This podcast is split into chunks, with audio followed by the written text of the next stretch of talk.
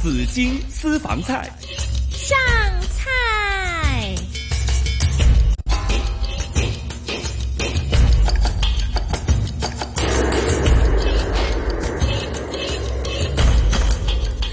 刚刚一首歌呢是来自 Twins 的《女人味》。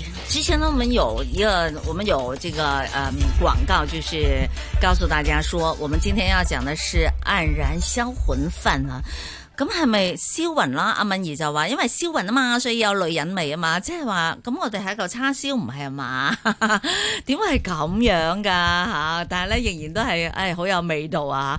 好，今天呢我們要講到說要吃這個好吃的東西，要吃一個叉燒煎蛋飯，要做得更好的話，係大師級嘅嚇。為大家請來是香港中廚協中廚師協會的會長馬榮德大師啊，馬師傅你好。你好，係啊，嗯，當然啦，還有群山飲食技術人員協會理事長許美德師傅，德哥你好啊，大家好，早晨。係見到德哥咧就好 精神啦。還有，嗯，還有滿月中菜燒味主管周維活師傅，周師傅你好。係，大家好，早晨啊。所以咧，三位大師傅喺度啊 吓，係德哥啊，係嗯你就話咧，我哋今日就要講呢個暗黯然銷魂飯。係啊，黯然銷魂。係啦，冇咁錯我就就唔知點解就諗起周星馳 啊咁樣，係啊，係真 係啊，周生真係為香港呢個係吓啊嗯黯然銷魂法咧，係開創咗一個新嘅里程碑啊。係啊，即係食嚿叉燒，哇！突然間都想喊啊，咁樣係啊，啊食到嚇，即係誒，我發現咧最近咧，我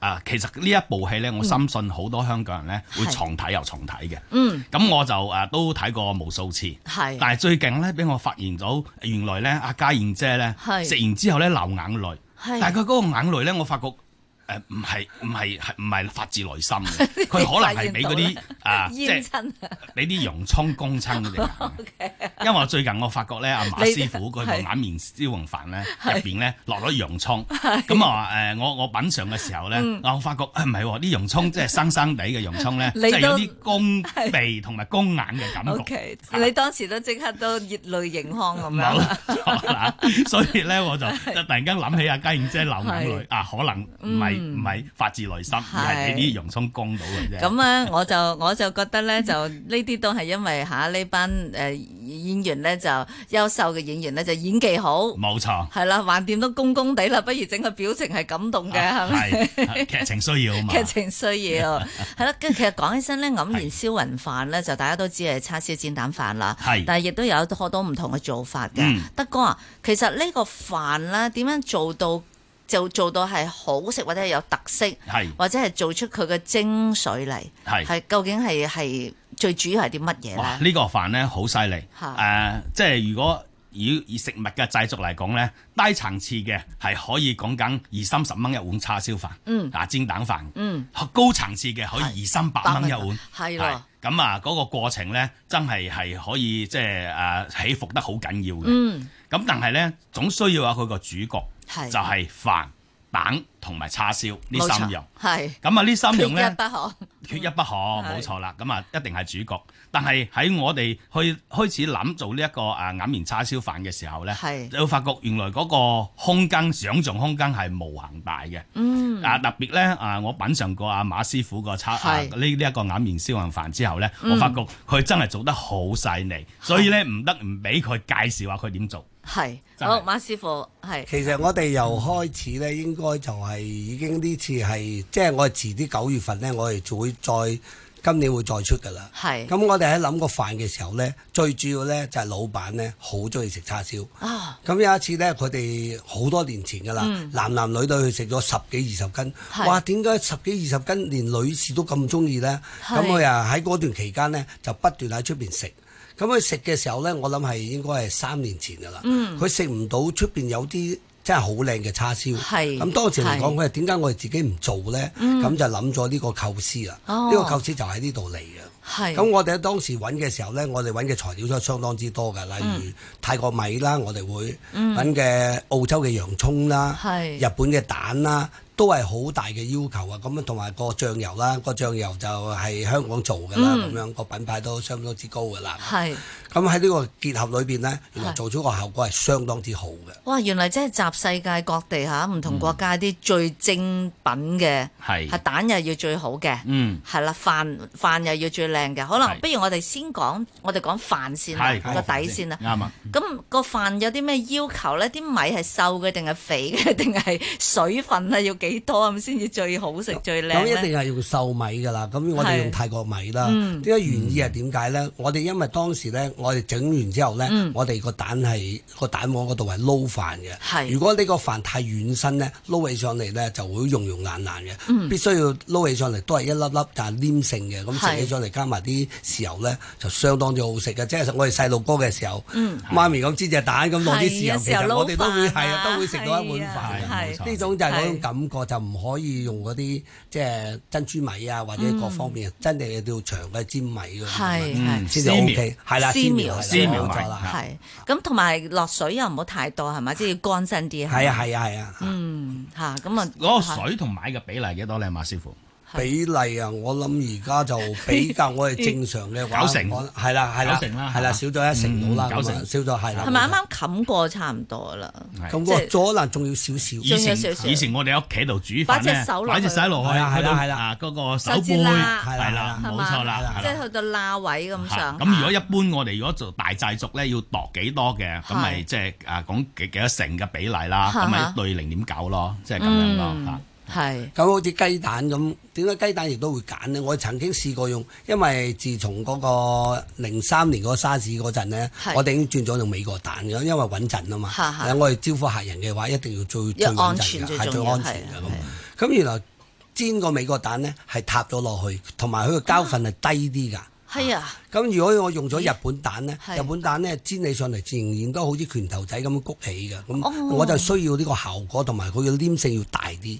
哦，原來係咁啊樣。佢個黏性係蛋黃黏性定係蛋白㗎蛋黃黏性個蛋蛋黃黃黏性，所以佢冇咁容易係塌啦。，嗯同埋撈哦起飯上嚟咧，個膠厚度會高好多。係啊，哇！呢個真係要比較下先啦，係要試過。咁如果一啲中國蛋嗰啲咧，個效果係會點㗎？都係塌落去嘅，都係塌落去都係啊㗎。塌落去嘅，因為日哦本蛋咧，佢個蛋黃咧係係比較上咧係谷得比較緊要啲嘅，係係圓啲嘅。難怪佢又貴好多咧，係 嘛？ 係啊，啲冇錯蛋真係冇錯貴好多㗎，係。呢都係飼料嘅問題啫，嚇係，即係養從成個成成個飼養嘅過程，係係啦同埋另外咧，啊日本蛋佢個蛋白咧感覺上係多啲嘅喎，係啊係啊，冇錯冇錯。但係日本蛋又細隻啲嘅喎，係嘛？嗯，唔差係唔多。佢咁比中國蛋大隻啲嘅，係嘛啊哦大隻啲嘅係啊，嗰啲咩，我哋成日睇到咩走地蛋啊嗰啲都唔得嘅，都係日本蛋係最好嘅。要選擇個要選別咯。啊擇嚇哦，係嗯，哇，個香嘅味道咧，日本蛋會唔會特別香啲嘅咧？又少少啦蛋味會唔會佢個有蛋味蛋味濃啲，蛋味濃啲嚇蛋味濃啲因為正正佢因為咁膠份嘅話，蛋味相對亦都會濃啲係嘅嚇。我係我德哥，你記唔記得我哋以前係細個咧，即係我屋企煎隻蛋咧，嗯好似成層樓都會好香噶嘛，係人冇人錯都知道屋企今日煎雞蛋啊，冇錯冇係錯。但係依家好 似唔煎極呢啲蛋都唔呢啲都香係飼料嘅問題，係係因為以前嗰啲蛋咧係真係真係香啲嘅。係啊，即係誒，第一第一就係煎嘅時候咧，嗯一般以即係而家就多啦，係咪食得多咁你就冇咩感覺啦。係以前你真係好俾心機你啊，燒紅只鑊落係嗯多啲係啊油，係嘛？咁嗱就應正正係咁咧。以前煎蛋咧好多時咧都會輕輕窿啲嘅，係啊窿窿皮啲同埋窿窿邊。係啊係啊，窿邊啊，係窿啦邊係啊係啊係係啊啊，嗱，師傅，係啦，窿邊荷包蛋咧，啊有啲咩方法可以啊製造到出嚟，或者教下我哋啲聽眾啊係啦啦，。係啦，要學啊好似習啊，剛才阿德哥咁話頭啦，係俾多些少油啦。嗯咁煎嘅過程呢，你睇到我哋唔會用太陽蛋嘅。因為係太陽蛋望起上嚟咧，好似就嗰個美感都低啲㗎。我哋係將佢嗰個蛋黃係包住㗎。臨尾嘅時候咧，嗯我哋啊側跟仲有油咧，係係將佢淋落，即係等於淥親隻手咁樣，係即係變咗咪起咗個泡咁樣咧係，但係有陣表皮咁樣係，我哋做到呢個效果咯。嗯咁到時你嘅時候咧，你撥開嘅時候咧，就可以撈落啲蛋，撈落啲飯度一齊啦。嗯咁呢個窿邊咧，我哋嘅時間咧，大約係煎窿咗之後咧，先至將個蛋面係淥熟佢。係即係煎熟佢咁樣。係啊，唔需要反其嘅實，啊係就咁用。攞剩剩低係啲啦油淋剩低啲油落去係喺度一路用鑊鏟咁一路鑊樣鏟淋佢啊，淋落去淋熟嗰個表面係 O K 嘅。係，咦！我都我都用呢個方法嘅喎。一聽阿馬師傅咁講 咧，我就諗起以前細路仔嘅時候咧，走去飲茶或者中午去茶樓食飯嘅時候咧，係就食咩窩蛋牛肉飯。窩蛋哦，啊！又係你我哋頭先所講呢種咁樣嘅效啊係果，係係嘛？咁啊，你一個誒牛肉餅啦，係啊上上面打隻雞蛋上嚟啦係，啊窩蛋牛肉飯又篤篤穿咗嗰個蛋黃，撈埋啲飯度食，係哇！嗰個感覺咧，非常之好，又開胃又好食啊！食飯都食多幾碗啊！係真係啊係啊係係啦 啊，，其實講一個煎蛋咧，我係自己就好中意，又係好似頭先阿馬師傅講嘅呢個方法，煎嗯完咗之後咧，我就好快咁滴兩滴豉油，即係好熱，要趁熱，係覺得香，即刻好香啊！啲豉油係，係係係啊冇錯冇錯。啦，咁當然啲豉油都要靚啲啦，咁樣嗱，頭先阿馬師傅啊講到豉油咧，就品牌啦，咁我哋係唔講得品牌嘅。嗯如果我屋企冇隻咁靚嘅豉油，咁係可以點做出嚟咧，師傅？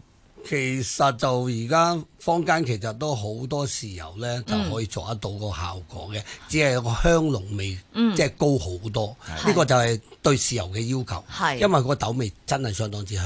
咁如果作為話喺家庭嘅咁使唔使要求咁高咧？可能都未必需要咁要求高 嘅。都周要師傅都要㗎，係周周師傅，你你你你啲叉燒你都有加啲豉油嘅喎。嚇係啊係啊啊，點樣咧嗯係啊？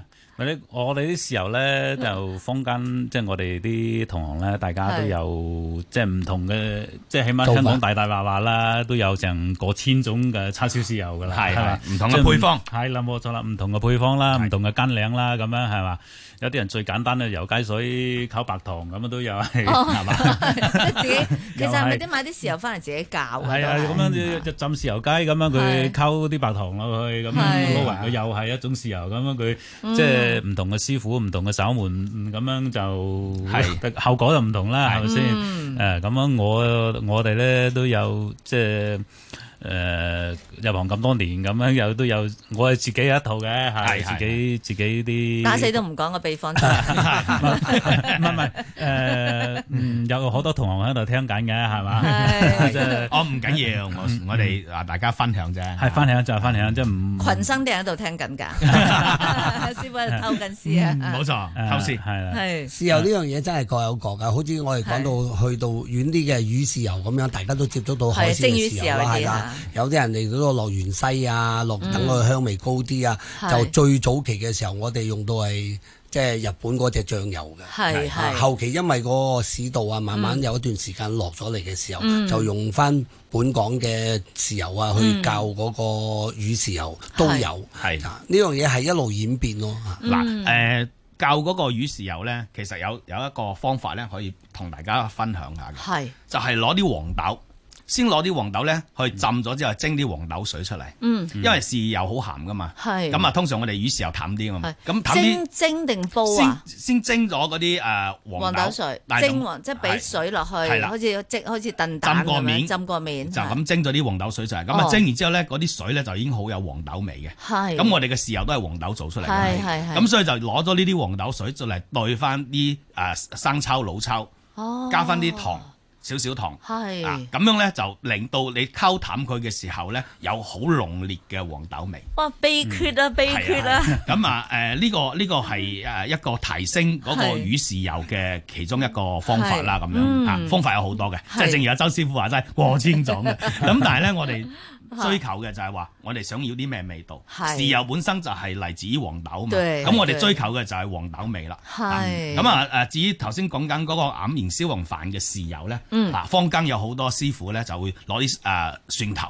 啊，洋葱，嗯咁咧就輕輕爆一爆佢之後咧，係就再落去嗰啲豉油水度滾一滾佢，係哇！咁啊提升翻嗰個豉油嘅味道嘅香味。哇！咁啊，當然你買到啲大品牌靚嘢，咁啊個個味道已經係固然係好啦。係但係如果自己屋企一兩碗嘅叉啊黯然叉燒飯嘅話，係輕輕調一調都係好味道嘅。係啦，冇錯啊！尤其係頭先我話，如果你煎靚咗隻蛋，係趁熱咧就俾啲豉油豉落油落去去嗯，咁、我真係覺得好香啦，人間美味啊，真係係 係係好過冇錯做神仙啊！真係嗰個嗰碗飯晏晝。咁我想問啦，咁我哋臨臨時又落碗飯嘅時候，係咪要熱啊？要趁熱淋落去㗎？趁熱嗯唉即係會上有我係啊係啊，另上嘅係咪？嗰碟嗯嗰碟油嗰碟時候，誒定係我淋哋埋會㗎？淋埋淋埋淋淋埋埋好啊，係啊，嗯趁熱啊嘛，係係啦，因為另上可能攞咗上嚟已經凍咗啦，已經係，係其實另外咧，我哋係落咗少少嘅豬油，嗯，好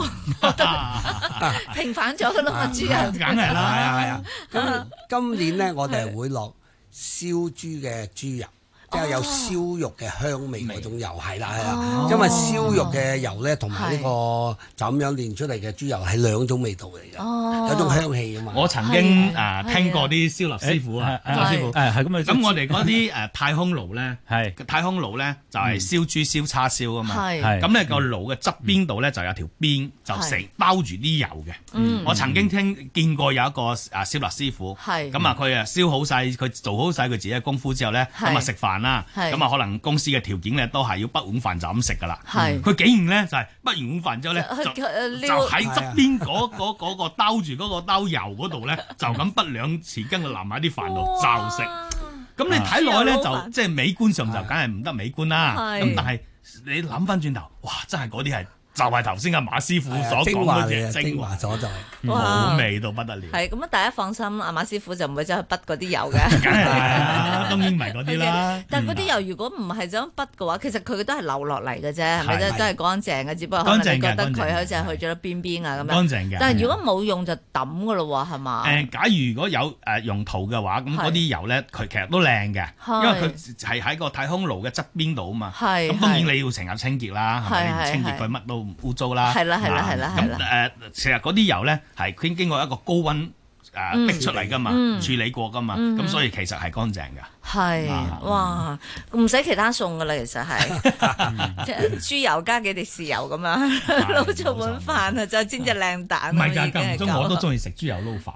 唔係係真係好食嘅，真係係嚇。係咁我哋係第三次嗰陣先用到呢個燒豬油。係啊，嗯咁燒豬油佢嘅除咗佢嘅特別係點樣？即係燒豬油，即係你燒好隻豬，係起咗啲油，再炸翻其實佢。而家我哋係嘛咁講，我哋而家做啦，係咁冇辦法去所以攞到咁多嘅油咧。係啦我哋直情係攞一嚿燒腩咁樣燒燒咗咗一件嘢之後咧，最好肥好多啦係。我哋再喺嗰度再練咯，再係逼埋出嚟咯，咁樣哦咯，。即係要即係做嗰到呢個效果啊係嗰油燒咗先，係啦，嗰嚿嗰嚿嗰嚿豬嗰嚿豬肉燒肥燒咗咗豬先，肉燒咗燒咗。先，再係啦。嚟個再咁佢就有嗰種香味喺度係啦啦。係啦，冇錯。嗯係，啊哇，係如啊，果就咁啊，一般嘅肥豬肉就咁去煉啲油出嚟咧，嗯咁就係普通嘅豬油啦。係係啊，咁如果係燒過嘅話咧，咁佢就停留咗一種香氣喺度咯，嗯燒烤嘅香味喺度咯。哇，聽到都流口水啊！哎係啊唔得啊，德哥你唔可以喺呢個時候講啲咁香氣嘅 嘢。好啦，我哋講我哋嘅黯然叉燒飯就叉燒煎蛋飯，頭先講飯啦 係，用咩米啦，係用用絲苗啦吓，係唔好用啲肥仔米啦。冇錯咁啊蛋咧，咁頭先師傅亦都講咗啦，原來係日本蛋咧就最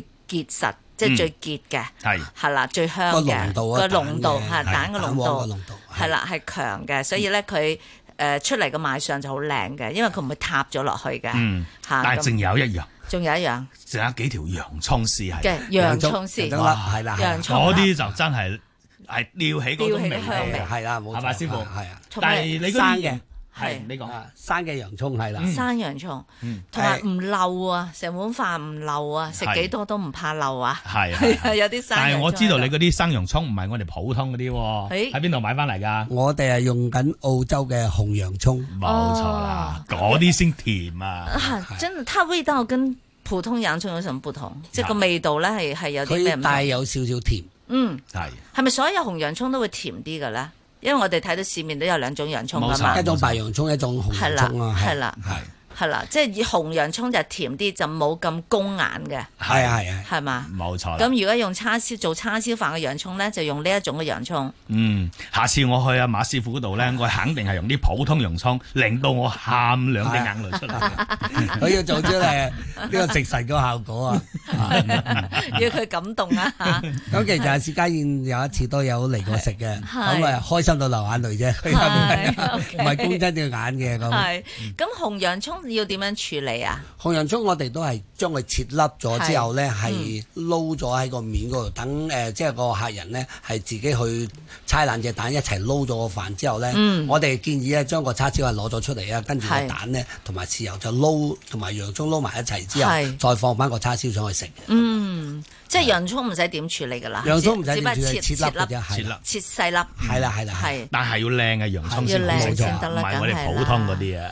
係啊，所以樣樣都有要求嘅啫。樣樣都有要求，樣樣都咁上下價錢，所以咧就有二三百蚊一碗 嘅呢個冇錯叉啦。燒飯。不過我哋仲未講叉燒一。陣你聽埋個叉燒之後，你會發覺真係流晒口水嚟。哇，係啊，有有有我哋一般嘅叉燒，有係黑叉燒啊，又可以用啲黑毛豬做嘅叉燒，嗯啊，好香㗎喎。正，係啊，黑毛豬做嘅，我中意食嘅叉燒咧，仲要係有少少肥嘅添啊！係，我唔啊食仲有咧啊就係可以燒，可以焗，亦都可以用個鑊嚟煎嘅叉燒，係，係咁如果最傳統嘅咧，通常都係燒嘅叉嘅，燒，冇錯啦，係啦係燒，但係燒叉燒都有好多唔同嘅做法噶嘛，梗係嘛。啦，梗係，啦，因為燒叉燒你點樣燒出嚟？